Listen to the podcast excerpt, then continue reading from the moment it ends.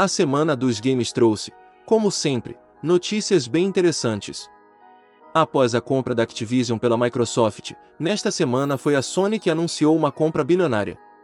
Enquanto isso, It Takes Two, o game mais premiado de 2021, ganhará adaptações para TV e cinema. Vamos assim, conferir juntos cinco notícias dentre as que foram destaque nesta semana que se passou. Você também pode conferir o conteúdo em nosso site ou em nossos outros canais. Os links estão na descrição.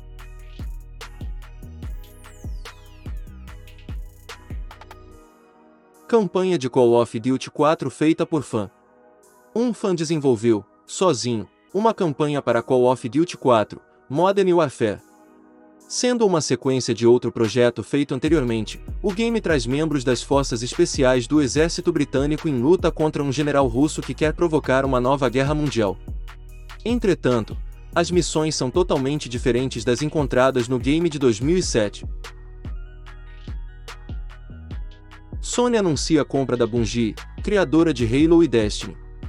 A Sony anunciou em seu blog oficial que está adquirindo a Bungie, produtora que já foi da Microsoft, criou a série Halo nos últimos anos, se dedicou ao shooter espacial Destiny.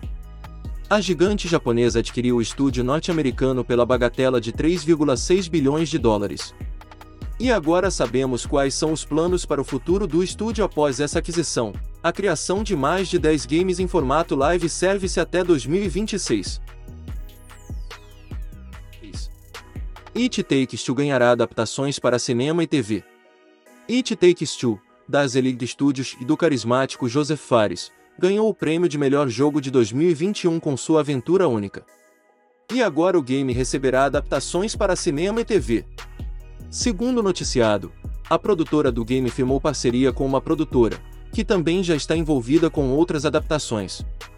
O projeto será escrito pela mesma dupla que trabalhou no filme de Sonic, levando em breve o game para as telonas.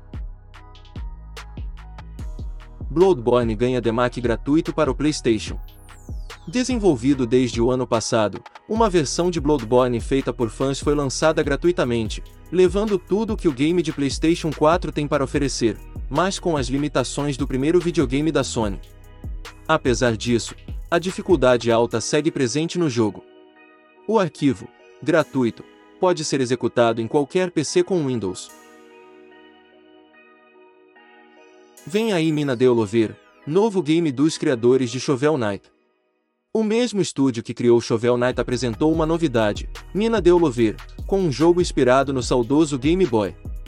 Com um visual que remete aos clássicos do portátil, popular nos anos 90, o game está em financiamento coletivo, para que interessados possam apoiar o projeto. Controlando mina, os jogadores explorarão vários cenários diferentes cheios de inimigos, atacando-os com um chicote com uma massa na ponta, além de outras armas, e possuindo a habilidade de cavar e mover-se por baixo da terra, o que inclusive abre caminhos secretos para tesouros escondidos.